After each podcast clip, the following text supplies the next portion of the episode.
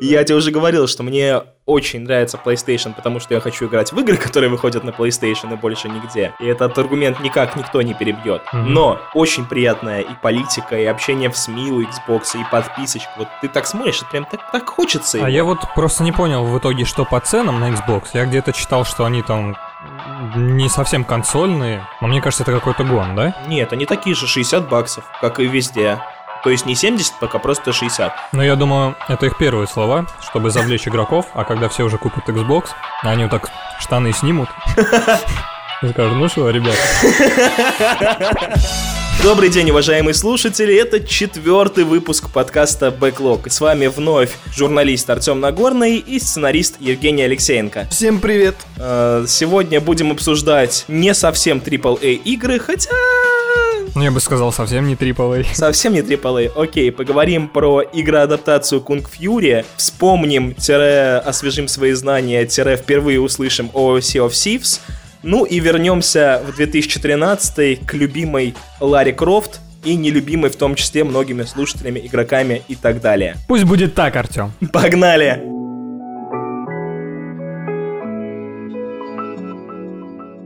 Ну что ж, кстати, для меня это стало открытием. Я очень люблю фильм Kung Fury, и тут Женька мне недельку назад, или примерно так, сказал, мол, а есть игра про Kung Fury, ты знаешь? Я такой, вау. Интересно, что, ну, на самом деле не очень интересно, но для меня это тоже было открытием. Э, я не знаю, как я на нее наткнулся. Я буквально не хотел ничего в своей жизни больше связывать с Kung Fury и нигде не вводил ничего но просто мне то ли в рекомендациях выпало, то ли на ютубе видео прохождения, а игра, чтобы ты понимал, минут на час, если ты умеешь в нее играть. Вот, э, выпало, я зашел в магазин, вернулся домой потом, зашел в магазин PlayStation и увидел, что она стоит, ну, типа вообще копейки. По-моему, 280 или 290 рублей я отдал.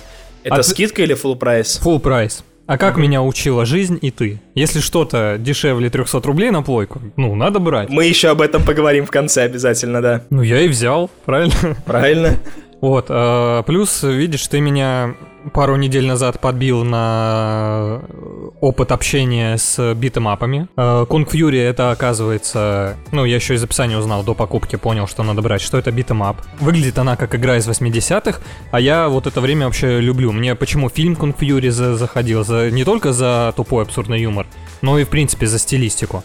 И игра, она сделана ничуть не хуже. То есть, э, вплоть до того, что озвучивали персонажей те же актеры. Не самые известные. Ну да, там такие актеры, если честно, да, не, но... не Сильвестр Сталлоне. Но важно, что делали те же люди, которые делали и фильм. И вот это меня подкупило в первую очередь. Поэтому я ее взял, запустил и был приятно удивлен, я тебе хочу сказать. Слушай, ну ты давал мне поиграть несколько минут, но для слушателей расскажи, в чем соль этой игры, Потому что, потому что это не совсем стандартный beat 'em up. Да-да-да, это, это реально beat 'em up из 80-х, как будто взятый прямиком с аркадных аппаратов. Э, сразу оговорюсь, он даже стилистически сделан так, что на твоем мониторе есть экран э, аркадного аппарата. То есть это прикольно.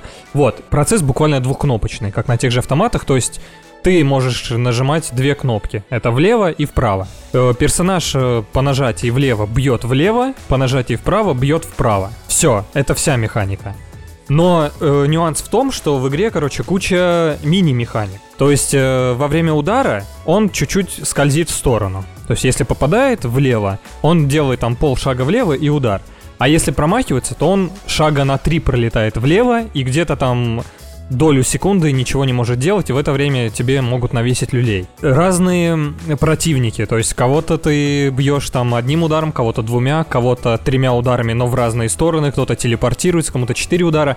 И когда они идут на тебя по одному, это фигня. Когда они наваливаются на тебя, как в заправском э, фильме «Бумер», всей толпой, ну, а у тебя даже нет ни пистолета, ни лома, ничего. Ни БМВ. Вообще ничего нет ну, это становится реально сложнее. Игра короткая, там, по-моему, сюжетная кампания на 5 миссий. Она смешная, она абсурдная, она здорово озвучена, все сделано, но она реально короткая. Но нюанс в том, что каждую миссию, чтобы пройти, тебе реально нужно учиться ходить буквально. Ну вот, судя по твоему описанию, еще есть какие-то элементы ритм игры условно, потому что понятно, что там нет ударов в музыку, но тебе нужно какой-то словить вайп, словить поток, чтобы в нем двигаться сложно и сражаться. Сложно сказать, сложно сказать. Скорее, нет. Ты знаешь, наверное, ритма там как такового нет. тебе нужно понять именно вот микромеханики ударов, тебе нужно понять, в какой э, момент Понимаешь, они же идут с разных сторон, и нет четкого определения, то есть они не подсвечиваются, когда они на расстоянии удара, а когда ты чуть-чуть не долетаешь. И бывает, что ты входишь в ритм, находишь для себя, но какой-нибудь мудила будет идти вот в чуть-чуть другом ритме, и ты ударишь, промахиваешься, и тебе тут же навешивают по шапке, и все, и ты готов. То есть вот это, пожалуй, единственный минус. Я уже не помню, с кем-то обсуждал, может быть, даже тебе говорил, что если бы они сделали как-то подвязали под музыку, это было бы гораздо легче. Но, наверное, поэтому они этого и не сделали. Ну, важно не быть криворуким, как и во многих играх. Да, да. Но тут это прям очень важно, понимаешь? И в итоге игра двухкнопочная. Вот э, я уже говорил, что ты это, это из тех игр, которые ты по понимаешь, как играть за 5 секунд, а учишься играть, ну, блин, лет 5, наверное. Вот я в итоге до сих пор на пятой миссии сижу. Я не могу пройти просто финальную из скольки? миссию. Из А, из пяти. пяти. Из пяти. Вот такая игра. Но что хочу сказать, очень советую. Она реально, она бодрит. То есть, если вы относитесь к тем геймерам, которые, э, знаешь, не проходят э, там какие-то многомиллионные проекты, вот Одиссею, допустим, ты не садишься и днями не играешь, а приходишь с работы погонять во что-то там, тот же Doom побегать или типа того, вот это такой же бессмысленный, незадумчивый совершенно игровой проект, но который реально стоит своих, тем более своих денег. Ну, слушай, есть какое-то ощущение, что она очень быстро надо- надоедает. Она может сложить такое впечатление со стороны, но вот я в нее уже наиграл часов 10, у меня не возникло такого 10, ощущения. пятиуровневую Я игру. тебе серьезно говорю. Там, короче, кроме сюжетного, ну, может, не 10, может, часов 7-8, Мгм. но точно не меньше. Был э, забавный случай, когда мы с женой уже легли спать, мне что-то не спалось, я взял геймпад, включил плойку, Думал, ну, поиграю сейчас полчасика, она такая. Дум, думал, засну. И, короче, это было часов в 11, лег я где-то в пол второго ночи. Я просто, я тебе говорю, она, она как наркотик. То есть она простая, ты понимаешь, как она действует, ты понимаешь, что для сна, наверное, это не очень полезно. Я все еще с наркотиками аналогию провожу. Но Только если для вечного сна. ну да, да. Но вот так, так, так, так, так, так. Короче, за соточку, две соточки. Интересно, еще знаешь что? Я находил в интернете мнение, что кто-то говорил, что что, 290 рублей за это? Как так, не тратьте деньги, пожалеете. Ну вот я не пожалел и считаю, что условно твой типаж игрока, например, тоже бы не пожалел. И большинство. Друг мой, привереда, Антоха. Мгм. Он вот, когда мы собирались, когда мы ждали вас, я ему давал поиграть. Он тоже сперва не хотя, не хотя это делал, говорил, что он криворукий и так далее, и так далее. Минут через 40 он играл чуть-чуть хуже меня и реально, ну, уже с неохотой отдавал мне геймпад. То есть она реально втягивает. Она двухкнопочная, она простая, но она реально втягивает. Вот в этом парадокс этой игры. Но то же самое было и с короткометражкой. Тупая, короткая, но смешная и затягивающая. Да, друзья, если вы любите битэмапы, если вы любите стилистику 80-х, и вдруг вы еще почему-то неравнодушны к Кунфьюре, е- последнее, если вы точно неравнодушны, то точно берите, а если вы просто любите битэмапы, у вас есть две сотки, Она понравится. да.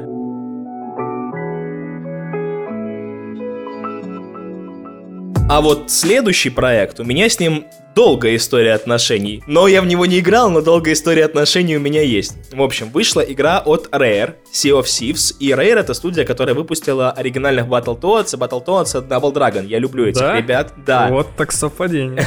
И на самом деле это был проект, который вначале выглядел как Anthem, как э, космосе игра, которая Dead Space.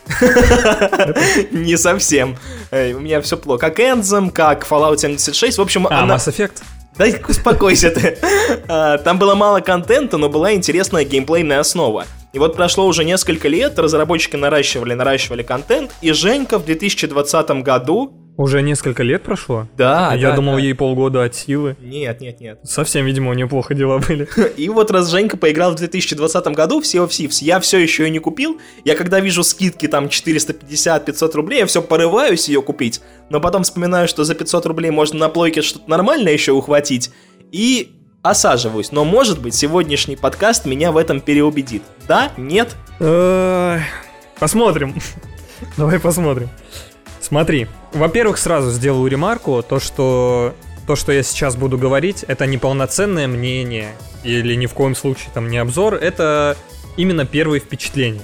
Как ты и сказал, да, действительно, я ее только недавно приобрел, Соответственно, я не очень долго в нее играл, не очень много. На данный момент это буквально сессии 4, может быть, 5. Э, но какое-то мнение у меня уже сложилось. Ну слушай, и... это же не сюжетная какая-то игра на 100 да, часов, да. там примерно один и тот же геймплей, только нюансы какие-то отличаются. Да, и... да, да. То есть, ну, в целом, нет, понимаешь, э, в целом, да, я уже понял, что за игра, могу что-то о ней сказать и скажу обязательно. Но есть подозрение, что со временем это может измениться. Я вот про что. Ну, это мы еще обсудим. То есть, all the Sea of Thieves в комментариях сейчас начнут писать, ты не видел еще вот этого да, да? Да, да, вот, вот я про это как раз и говорю. Вкратце. Весело, круто, э, но в ком- только в компании друзей и непонятно как долго. Э, объясню. Э, значит, в игре есть... Э, надо объяснять, что это вообще за игра? Ну, это, это ММО игра... от третьего лица. Это, от первого лица. Это даже скорее не ММО, а экшен от первого лица. То есть там нет шмоток, там нет уровней шмоток, там нет дамага, пушек разных и ничего такого. Либо сейчас в комментариях напишут, что я уже долбня и, и не видел там ничего, либо, ну вот, ничего такого не было. То есть все, что есть в игре, что может отличить тебя от других игроков, это скины. То есть ты можешь купить скин корабля, парус корабля, радужный флаг. И мы, например, под радужным флагом почему-то гоняли. Ну слушай, а нет такого, что у тебя там вначале дается дерьмовая шпага или плохой пистолет, а потом ты находишь автомат, допустим. Либо я все время был в начале, либо ничего там такого нет. Тебе с самого начала дают шпагу. Mm-hmm. Ты ее можешь тоже потом кастомизировать, по-моему. Э, тебе дают пистолет, снайперскую винтовку. То есть нет такого, что твоя шпага там, допустим, очень слабо бьет, там, нет, бивает нет, нет, нет. 40 ударов. Нет, то есть, опять же, возможно, это будет в будущем, но даже на нынешних шпагах нигде нет ни, ни показателей урона, ничего такого. Угу. Вот, тебе дают три оружия, по-моему, три, честно, уже сейчас не помню, но это не суть важно. Вот шпага, пистолет и снайпа, допустим. Шпага у тебя идет в первый слот, во второй слот ты выбираешь либо пистолет, либо снайперскую винтовку. Я со снайпой гонял.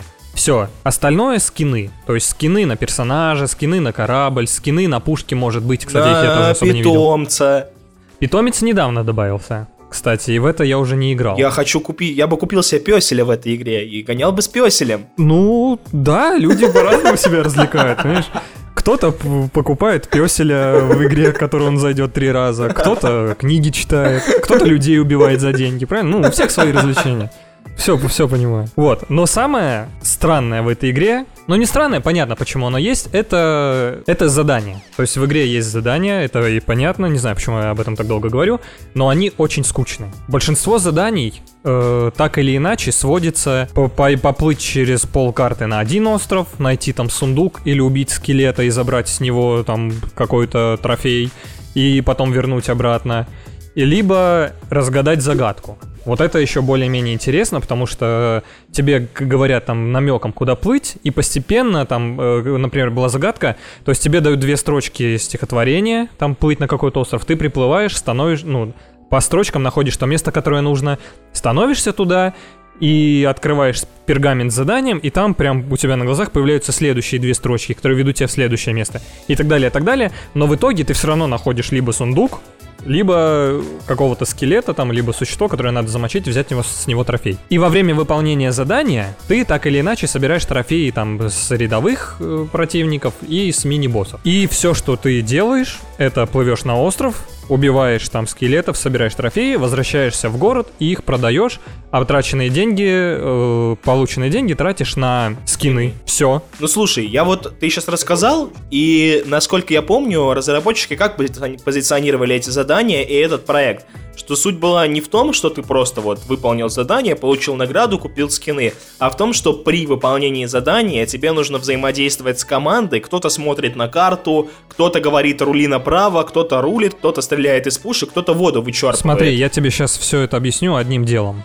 Э, мы управлялись, я не знаю, то ли мы профессионалы, то ли вот такая игра, но мы четырехместным кораблем, самым большим галеоном, которым управляют четыре игрока, управлялись вдвоем вообще без напряга. То есть, по-моему, я даже когда первый раз заходил один, я случайно выбрал галеон и даже не понял этого. Я хотел выбрать двухместный корабль, потому что я был один. Но случайно, видимо, видимо случайно тыкнул на галеон, и я отплавал наверное, минут со, где-то 40-минутную сессию, на четырехместном корабле один и даже не понял, что в принципе не так.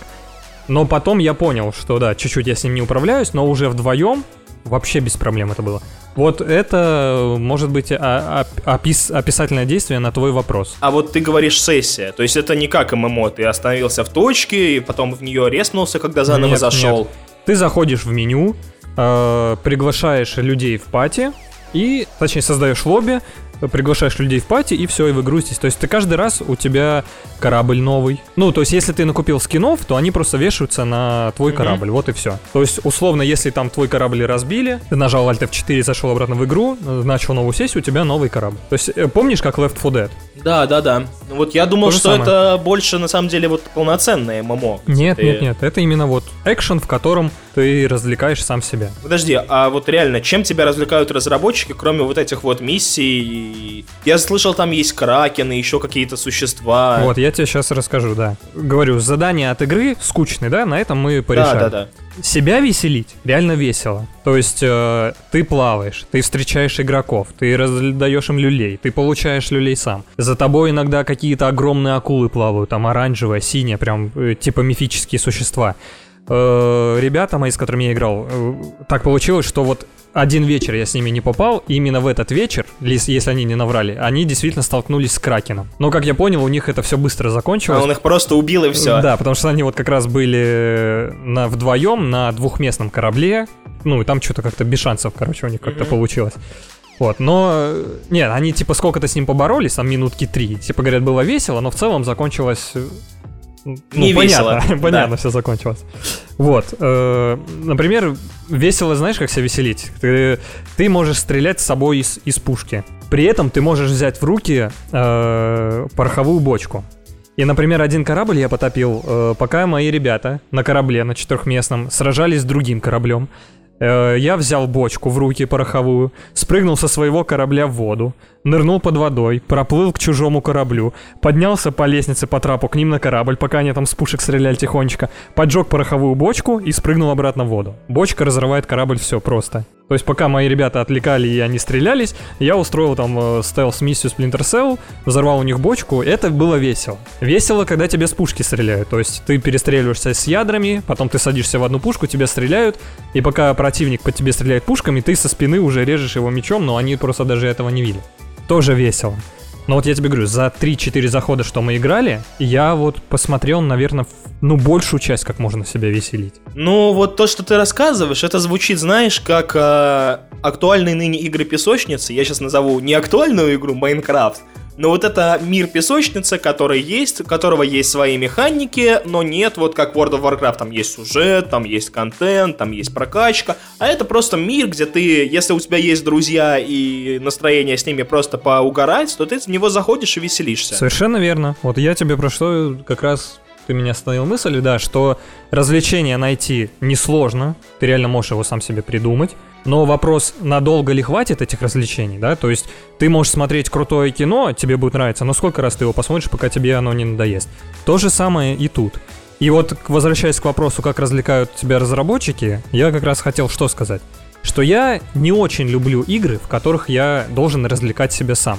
Понимаю тебя. Э, то есть я плачу деньги за игру не для того, чтобы я еще искал. То есть э, и так бы я Лего покупал, не знаю. Вот я купил за игру и должен развлекать себя сам, строить из Лего что-то. Хотя есть и такие любители, я не спорю. Э, на Sea of Thieves тоже у меня есть знакомые, не с которыми я играл, правда, а другие, которые реально там два раза в неделю собираются и прям устраивают долгие сессии, и им нравится. То есть я прекрасно понимаю позицию этих людей, там есть на что посмотреть, игра, кстати, очень красивая, море там вообще обалденное, я красивее ни в других играх даже не видел. Но лично мне, я вот придерживаюсь позиции, да, что если я купил игру, она должна мне развлекать. Я за это заплатил, я не хочу дополнительно устраивать себе проблемы и искать еще развлечения, тратить на это деньги. Вот Sea of Thieves как раз, к сожалению, или для кого-то к счастью, именно такая игра. Ну вот и финальный мой вопросик одному, если я туда куплю ее и один буду плавать на корабле, будет ли какой-то фан, есть ли в этом какой-то смысл вообще? Вообще без понт. Нет. Одно, одному точно нет. То есть е... нет, нет, нет.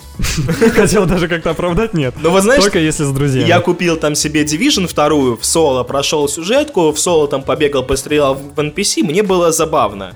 Да, но в Division реально хорошая стрельба, Угу. И реально какой-никакой сюжет. Ты можешь там все-таки зачем-то понаблюдать.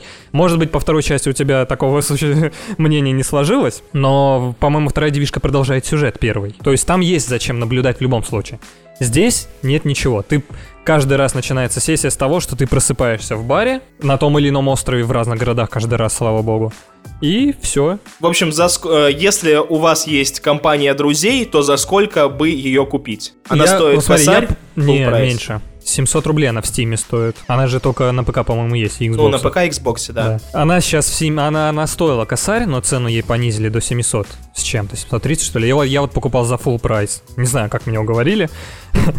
Но, э, в общем, этих денег мне показалось она не стоит. И да, как ты правильно уже сказал, подвел итог. Только если у вас есть друзья заинтересованные, то рублей за 300-400 на пару сессий точно хватит. Но может понравиться больше. Думайте, решайте. На 10 лет назад Унесите меня года Настало время нашей постоянной рубрики на 10 лет назад, но тут такой нюанс. В октябре 2010 года вышло реально много крутых игр. Там была и Medal of Honor, и Готика 4, которая не очень крутая, и Fallout New Vegas, и Star Wars Force Unleashed 2, но как-то так чудным образом сложилось, что я ни в одну из этих игр не играл, а ты Ни в одну из этих игр не играл. Ты так и сказал? да, я так и сказал. И не хочется, знаете, рассуждать об играх, про которые ты не играл, но я вот э, по воспоминаниям могу немножко про Force Unleashed 2 немножечко сказать. Я могу про Force Unleashed 2 сказать действительно еще меньше, чем ты. У меня есть диск на ПК, который я когда-то у кого-то взял и вероломно не вернул. Все, что я могу сказать про Force Unleashed 2. А я, по-моему, даже ни, ни разу ее не запустил. Ну смотри, тут нюанс такой, что, во-первых, хороших игр по Звездным войнам тогда было чуть больше, сейчас вообще почти нет. Одна, по сути. Мгм. Вот, тогда эта игра была средней, но людям она зашла, потому что все равно хороших игр, тем более, где ты играешь за джедая-ситха и машешь световым мечом, было немного. Вторая часть была хуже первой, потому что у разработчиков были проблемы со временем, были кранчи, там были увольнения в студии. Вот, но ты там играешь за ситха, подавана Дарта Вейдера и просто всех убиваешь. Она была немного однообразной, но в целом, в целом прикольно. Знаешь, что я тебе скажу? Я вспомнил, что я начинал в нее играть, и там первая миссия за Дарта Вейдера. Ты идешь просто через какой-то лес, то есть, возможно, ты сейчас меня проклинаешь, как и все фанаты Star Wars, но Я Вин 4!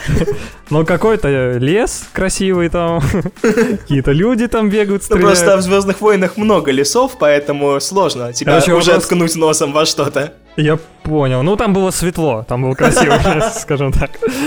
Короче, суть в том, что я шел за Дарта Вейдера, и по мне стреляли, а я нажимал две кнопки буквально, и они все разлетались. То есть э, первую миссию можно было сделать, э, условно говоря, кат-сценой и ничего не потерять. И, наверное, тогда мне это не очень понравилось, потому что я какого-то вызова хотел. Я не знал, что будет дальше. То есть я видел, что на обложке другой чувак, что, скорее всего, мне дадут другого чувака. Э, Но буквально вот первая миссия и даже чуть, больше, вот, вот сейчас уже точно не помню, я просто шел за Дарт Вейдера как танк против лучников. То есть и вот это мне показалось, наверное, тогда странным. Либо комп не потянул, вообще не помню, что было. Но помню почему-то первую миссию. В общем, друзья, как вы поняли, по этой короткой сегодняшней рубрике потенциал для игр, которые нам нужно закрывать в бэклоге, очень большой. И мне уже писали мои знакомые, мол, чувак, Fallout New Vegas это прям то, что нужно пройти. Мы скоро поговорим про игру от разработчиков Fallout New Vegas. Кстати, по насчет Fallout New Vegas мне есть, знаешь, что сказать? Может быть, ты вырежешь это? Может быть. Может быть. Но я в нее играл. Ты же тоже вроде начинал, Да. говорил. То есть, видишь, у нас тоже какой-то опыт есть. Но я, например, попал в неудачное время, потому что я прошел третью часть, почти в нахлест я прошел четвертую часть, и потом взялся за Нью-Вегас. И мне вот, видимо, пересытился, перенасытился и просто не смог играть. Наверное, это ошибка. Да, а свою историю про Fallout New Vegas я расскажу в следующем выпуске подкаста, потому что вновь будет октябрь 10 и нам вновь будет нечего сказать. Я к тому времени поиграю в Нью-Вегас, чтобы все рассказать. На 10 лет назад Унесите меня года Про историю вернемся, про купил за 100 рублей на PlayStation. Со мной тоже произошла такая история не так давно. Увидел я, значит, что Tomb Raider 2013 года стоит меньше двух сотен на плойке. И как мы уже выяснили и сегодня, и всегда, то, что стоит меньше двух сотен, ты нажимаешь купить, даже не думаешь. И я что-то вот купил месяцок назад или что-то такое, и смотрю, что у меня свободная неделя выдалась. И мне не во что играть. Вот ты белый человек. Я ждал выхода ремастера мастера мафии первой как раз. Не хотел играть во вторую, не поиграв первую. Ну, конечно, кто так делает? Кто так делает? И вот я решил перепройти Tomb Raider. Я проходил ее на момент релиза на компе. Ага. И вот решил перепройти на плоечке. Что нужно сказать об этой игре? Она не так плоха, как они говорят, во-первых, и как я ее помню. А кто о ней говорит плохо? Покажи мне этих людей.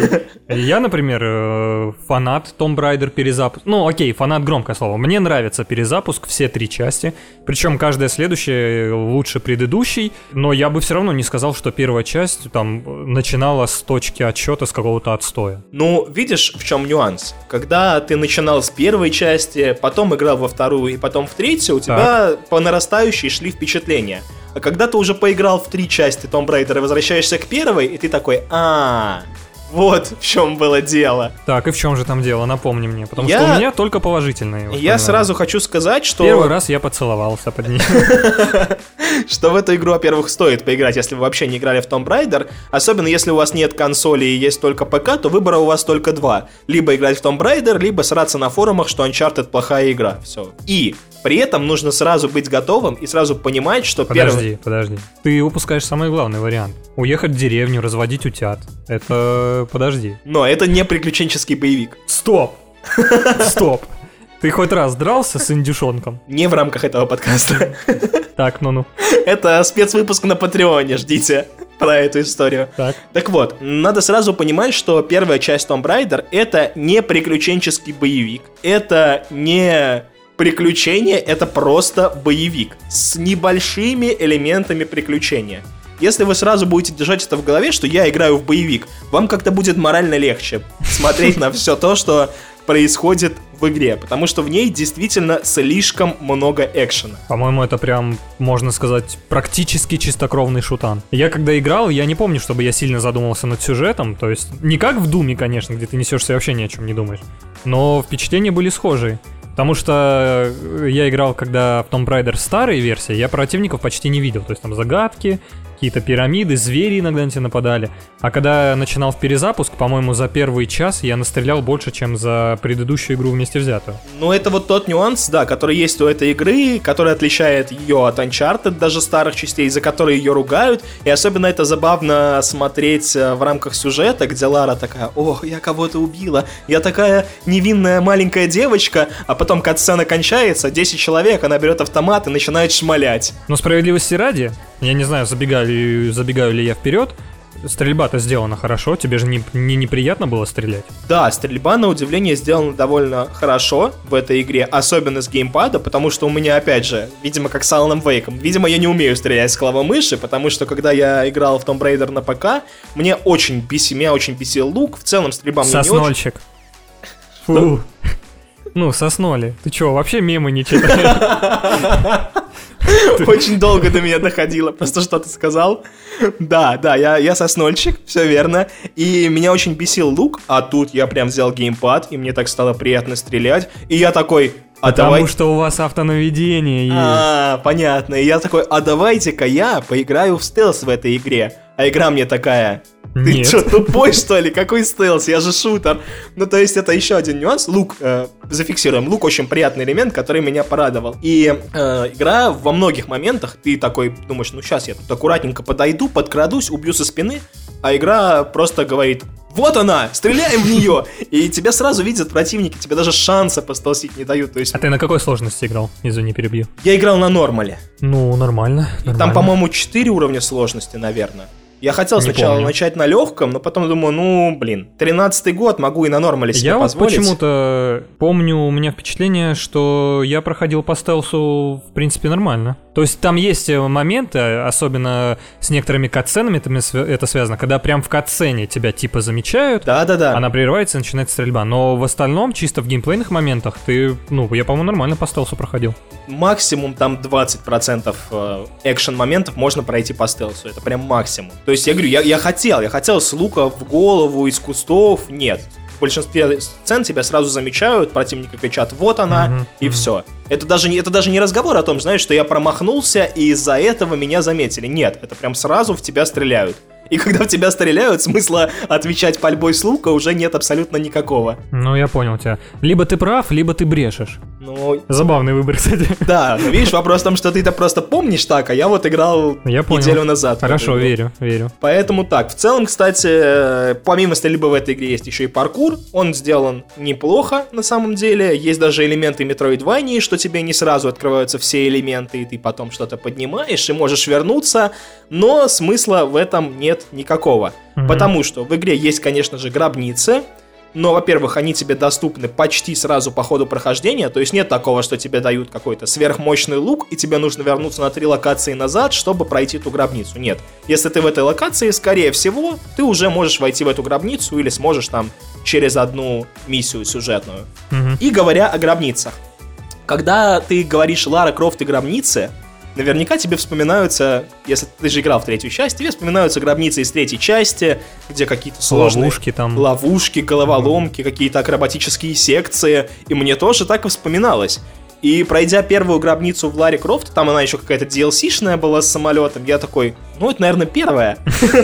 А что там, ты заходишь и, ну, просто гроб стоит? Нет, ты заходишь, э, ну там ломаешь, поджигаешь два мешка, самолет, ну три мешка, окей, Ну, обычное дело в гробнице, так? падает, э, и ты пробираешься по нему паркуром. Все. То есть это занимает, ну, это даже не вопрос размышлений, там подумать секунд 20, я такой, ага, нужно стать туда, выстрелить туда, все.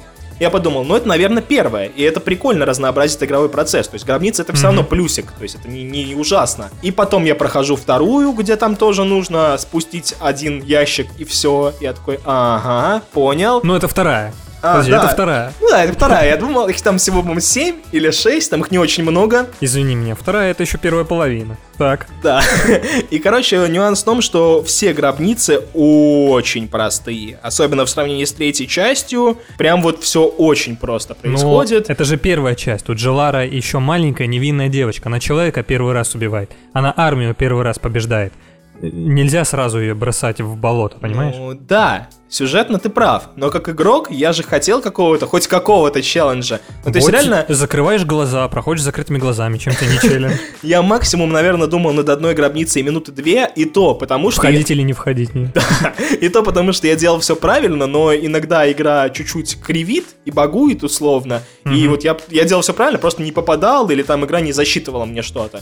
Ну, То есть гробницы это хорошо, но хорошо, что они в следующих частях сделали их лучше и более проработанными. Слушай, для себя вопрос, кто это делал? Crystal Dynamics. А до этого они что делали? Есть, ну, был у них опыт в таких приключенческих? Или они с первой Tomb Raider именно набирались опыта? Я думаю, что они набирались опыта, потому что так на вскидку я ничего не могу вспомнить. Я понял. Ну, то есть это, молодцы, слушай. это подразделение Square Enix, Crystal Мгм. Dynamics. То есть это делали наверняка, но это издатель. Не знаю, не знаю, не могу тебе сказать. Ну, если это так, если они только набирались опыта, то они молодцы в том плане, что если вспоминать последующие части, то там очень даже хорошо сделано, особенно в третьей. Да, да, то есть они-то росли, нет вопросов, что это первая игра, это как бы логично. Но вот, говорю, сейчас есть такие ощущения от нее. И возвращаясь к багам и каким-то косякам, в этой игре, эта версия для PS4 была, то есть это уже какой-то там полуремастер, полу... да, ремастер. И там было на удивление много багов. И визуальных багов, и каких-то косяков анимации, и звуковых косяков, и в меню какие-то были проблемы. Я такой, воу, типа, 2020 год, игра 13-го ремастернутая, то есть уже можно было бы и патч какой-то накатить. И я говорю, я был этому вообще удивлен. Ну, ребята занимались второй частью. Третьей Третьей. частью, пили пиво, видимо, где-то там во дворах. А как ты будешь этим заниматься без пива? Ты ну да, ремастер первой части без пива я бы не стал делать. Они пили пиво после успеха первой части и принимались за вторую часть. Там некогда было ремастер делать. Ну да, и в игре, действительно, говорю, на удивление, много багов. А еще чего много в игре, так это много QTE. Их прям реально, я вот уже как человек, который живет в 2020 году, их очень много. Любая кат-сцена, какая-то битва с боссом, еще что-то. Реально, я был удивлен. Какие QTE? Ну, в смысле, я знаю, что такое QTE. Они очень простые, причем там, ну, либо ты кликаешь Q, ну, там, две кнопки, квадратик. Вот это вообще такое. не помню. Да, и они, и вот это, знаешь, знаменитая тема, когда, чтобы открыть дверь, нужно много раз нажать квадрат. Вот такие там Ой, тоже вот это есть. меня бесит. Я об этом уже высказывался. Да. Это самая бесявая, самая тупая геймплейная механика, которую вообще кто ее придумал, для какого дела? Геймпады ломать, чтобы новые покупать? А, это хитро. И я больше скажу, там вначале ты бежишь из пещеры в начале игры, и там тоже есть QTE, чтобы проскользнуть под падающим камнем. Я провалил это QTE в 2013 году, и я провалил его в 2020 году. Потому что ты его не ожидал? Или... Ну, оно, это знаешь, как вот в Man of Medan, когда идет игра, ты такой уже расслабился, отложил геймпад, тут вот QTE. Ты такой, откуда? Зачем? Я же просто смотрел ролик. И вот так оно и там есть. И это реально огромный косяк, я считаю. Ну, то есть не то, что косяк, но это сейчас смотрится как рудимент. Возможно, тогда, да уже и тогда это выглядело довольно странно. И это, блин, прям ломает Они погружение. набирались опыта. Ну так можно все отбить. Про Mass Effect Andromeda тоже можно сказать. Там почти все разработчики поменялись, они набирались опыта. Нет, так нельзя говорить про Mass Effect, потому что никто им, э, никто им не запрещал выкинуть Mass Effect из названия и просто сделать игру Андромеда и набираться опыта спокойно. Да. Да, Я не буду защищать э, BioWare, если что, в этом плане. спасибо. Ну, ну. И еще можно немножко поговорить про сюжет. Да, потому что у меня воспоминания о Том Райдере именно Пусть это и экшен, пусть это преимущественно экшен, но все-таки сюжетный. И до, я по, точно помню, я помню развязку, я помню завязку, помню развязку, я не очень помню середину. Но я точно помню, что до развязки все мне нравилось. А вот развязка выдалась... Да, слушай, вообще в целом сюжет довольно неплохой, а то и хороший. То есть, если вот выкинуть то, что она в сюжетных моментах говорит, ах, я не могу убивать, а в геймплее хреначит с автомата, если это выбросить из головы, то в целом, да, это история становления искательницы приключений, Мгм. э, прикольная там завязка про секту, налет мистики, остров, персонажи, кстати, они там, их немного, в том нюанс, что их немного, там потом добавили Иону, кстати, я вот, когда играл во вторую часть Tomb Raider, я вообще не помнил, что за Иона, откуда он, что это за чувак. А я запомнил, но только потому, что для, для нашего менталитета странное имя Иона. Ну, оно, оно как будто женское, а там такой брутальный, Его в первой части, полубрутальный мужчина. его в первой части раза два, по-моему, называют Иона всего там, то есть он вообще... Не-не-не, нормально. Тебе почему-то что-то не приглянулось. Ну почему я запомнил Ну, даже сейчас? короче, он один из там, один из пяти второстепенных персонажей. Ты просто афроамериканцев ненавидишь. Да Я он знаю. не афроамериканец, он Ты какой-то... Я считаю. Зачем я оправдываюсь, э, если я не виноват?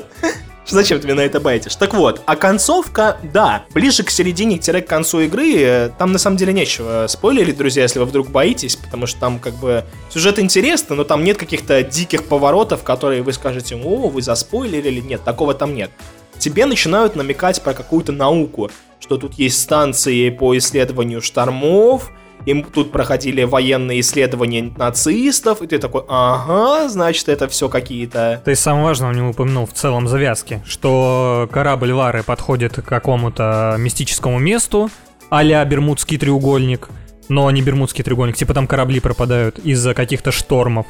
И когда они подплывают, действительно случается на ровном месте шторм, корабль разрывает, и вот мы на острове после шторма. И вот это, да, нам сперва пытаются оправдать, не Не, пытаются, ну- а намекают. Нам еще нюанс, что из этого острова нельзя сбежать. То есть там падают самолеты, и об этом Да-да-да-да. говорится. Вс- Весь транспорт при попытке сбежать с острова, да, так или иначе рушится. И вот да, я думал, что объяснением будет как раз какие-то там исследования нацистов, какая-то научная билиберда условно. Мгм. Но не выдаваясь в глубокие спойлеры, которых тут нет, объяснение не научное, а мифическое. Все это магия была, оказывается. Причем, ну, вот все, что вы представляете при слове магия и мистика, вот точь-в-точь все так там и развязывается. Да, и я такой, я уже, я же забыл концовку, естественно. Ну, то есть я помнил там финального босса и все, но объяснения конкретное нет. И я такой, вот, классно, сейчас они объяснят это наукой. Интересный ход, не то, что в первых Uncharted, где с ничего бегали какие-то зомби. Ну вот, и, и самое, что меня бесит, бесило, по крайней мере, чуть-чуть раньше, сейчас-то я уже остыл, то, что даже в Uncharted люди со временем поняли, что э, мистические сюжеты объяснять мистически, это, ну, это просто. Это как бы не верх сценарного мастерства, Ну да, и по- там уже с третьей части они сперва попытались просто э, мистику оправдать э, более какими-то разумными вещами. Насколько они разумны, это, конечно, отдельный разговор. А в четвертом Uncharted они вообще отказались от мистики, и это офигенно пошло на пользу серии. Вот, э, в Том Райдере, именно, по крайней мере, в первой части, надо сейчас повспоминать вторую и третью, именно в первой части мистика заканчивается мистикой, и вот это... Во второй и третьей тоже. И в третьей? Да. Вот что будоражит меня ночами. Потому что ты дерешься с каким-то чуваком, вокруг которого силовое поле да, в точно, конце. точно, точно. Я просто помню, я сейчас больше про вторую часть вспоминал, что финальный босс э, это босс вертолет. Да, но там вот эти монстры, которые тоже объяснены просто, что они монстры. Окей, ну значит это фишка серии. Да, но просто это же, ты правильно сказал, когда ты всю игру, вот как игрок, думаешь, какая-то мистика происходит. Потом тебе дают рациональное зерно, типа, это наука, друг, это не мистика. И в конце, да не, не, мистика, ты все правильно думал всю игру. Слушай, ну вот мне кажется, со стороны разрабов было бы тогда, со стороны сценаристов, точнее, было бы прикольнее делать обратную ставку. То есть, если Uncharted в итоге делают мистика, объясняющаяся наукой, то почему бы им не сделать Лару Крофт, если это тем более перезапуск, что она исследует какие-то исторические места, не мифические, а именно исторические, с научной точки зрения, да, история это что же наука? Да, конечно. Вот, и случается что-то там научно, скажем так, более-менее вменяемое, но в итоге оказывается мистика. Вот это было бы интереснее, чем изначально мистика, идущая в мистику. Ну, то есть ее могли сделать бы каким-то скептиком условно, который Да-да-да-да-да. пока своими глазами не увидит. Необъяснимо, но факт. Да, да, да. Но нет, она там почти сразу говорит, да, это мистика. Я вам всё. базарю, в конце так и будет, ну и в конце так и бывает. Да, да, да. Так что, ну, сюжет неплохой. Особенно как первая часть. Если знать, что это первая часть, то нормально. И какой итог я могу подвести по этой игре? Во-первых, 100, ну, меньше 200 рублей. Я не помню, там 170 или сколько-то на плойке она стоит точно. И даже на ПК таких денег она тоже стоит. Вполне можно купить ее. И это хорошее начало трилогии. То есть, если вы уже прошли всю трилогию и вдруг захотели поиграть в Лару Крофт, лучше, наверное, начинать не с первой, а там с третьей поиграть просто. Может быть, вторую, первую лучше нет. Но, если вы никогда не играли в Tomb Raider и решите начать, то лучше все-таки начинать с первой. Вы плавненько подойдете ко второй, которая чуть лучше, и потом окунетесь в великолепную третью, которая вот как раз приключения с элементами боевика, а не просто боевик, как первая часть. И вторая. Ну, во Во второй... второй тоже много, ты просто поверь. Надо, надо тебе переиграть его вторую часть. Я честно, она же есть у меня все три части Tomb Raider. Я сначала подумал, типа, может быть марафон, первая, вторая, третья, но нет. Я поиграл первую, мне хватило, через годик, может быть, поговорим про вторую в подкасте. Ну что ж, друзья, это был четвертый выпуск подкаста Backlog. Сегодня в немножечко коротеньком формате, но сразу немножечко вам спойлернем, что следующий выпуск... Ой, Часа на 19 лет где-то. Там просто такое будет мясо. Мы специально решили все самое сочное скомпоновать в следующий выпуск, но... Потому что он будет уже у нас юбилейным. О, точно, пятый юбилейный. Никогда, я- вот я всегда ненавидел людей, которые считают цифру 5 в конце Я тоже, это тоже очень странно. Но получается, что так, да. Там узнаете, про что поговорим. Не хочу спойлерить. Вы увидите обложку следующего выпуска и сразу поймете, как бы, зачем говорить это сейчас.